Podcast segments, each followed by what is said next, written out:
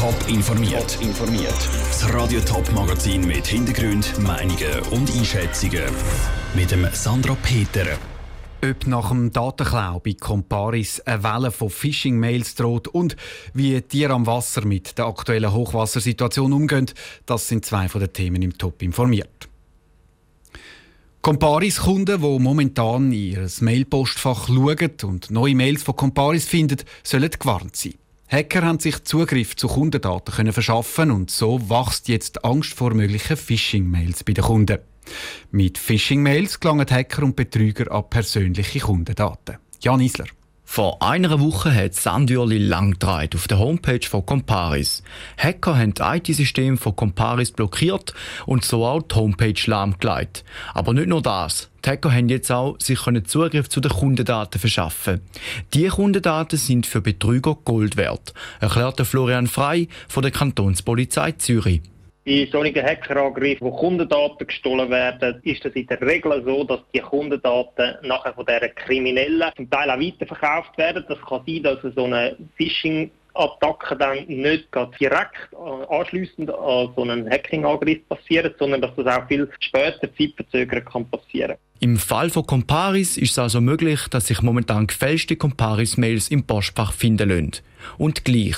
Wenn man das Phishing-Mail überkommt, dann ist das noch kein Grund, um das direkt der Polizei zu melden. Da soll man, wenn man es so erkannt hat als Phishing-Mail, einfach löschen. Zu der Polizei gehen macht dann Sinn, wenn die irgendeinen Link angeklickt haben, wenn unter Umständen eine Schadsoftware abgeladen worden ist oder wenn sie Opfer worden sind von einem Betrug. Für solche Betrugsfälle im Internet hat die Stadtpolizei Zürich extra ihre Cybercrime-Abteilung ins Leben gerufen. Wenn sich die Phishing-Mails im Posteingang häufen, ist es auf jeden Fall sinnvoll, die betroffene Firma zu informieren und nachzufragen, ob es ein Problem gibt. Solche Phishing-Mails sind kein Einzelfall, sagte Florian Frei. Was es immer wieder gibt, ist, dass Kundendaten irgendwo auf der Welt gestohlen werden. Davon sind auch immer wieder Schweizer Kunden betroffen. Schlussendlich dann größere Phishing-Wellen über die Schweiz rollen und da Daten probieren abgefischt zu werden. Insofern kennen wir das Problem und raten dann den Kunden wirklich einfach immer vorsichtig zu sein mit solchen Mails.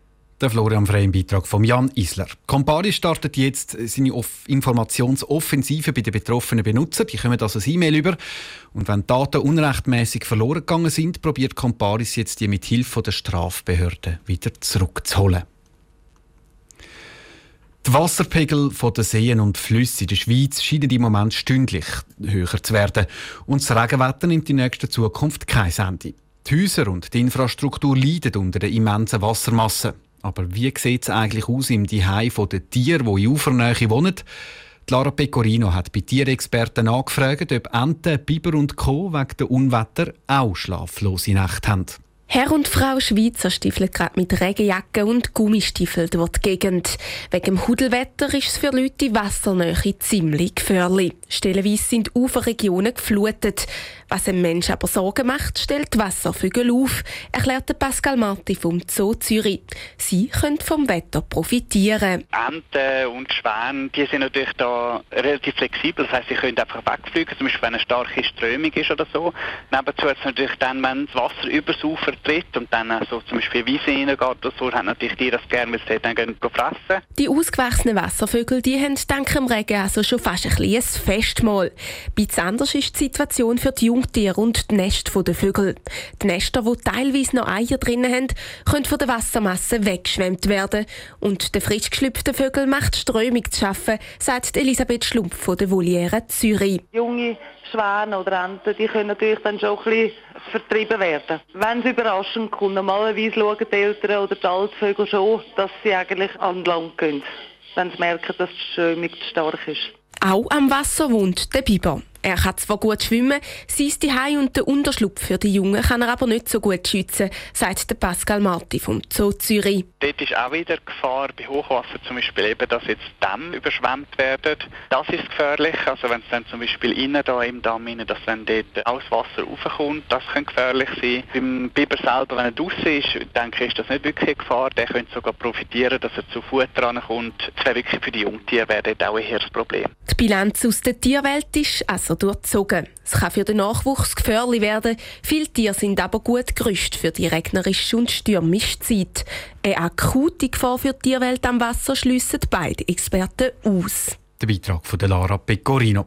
Anders präsentiert sich die Lage für die Vögel, die ihr Futter aus der Luft holen. Wegen dem Regen sind keine Insekten in der Luft, die Zugvögel könnten jagen Sie müssen darum teilweise schon frühzeitig Richtung Süden fliegen. Die EU-Kommission will ab 2035 nur noch emissionsfreie Autos zulassen. Also kein Benziner mehr und kein Diesel mehr. Was bedeutet das dann für die Schweiz? Gibt es da allenfalls auch Gefahren? Der Beitrag von Dominik Meinberg. Wir fragen nachher bei der Vereinigung der offiziellen Autoimporteure der Schweiz, kurz Auto Schweiz. Der Mediensprecher Christoph Wollnick sagt, die Ankündigung sei keine Überraschung. Die Hersteller seien eh schon dran. Und die Folgen für die Schweiz?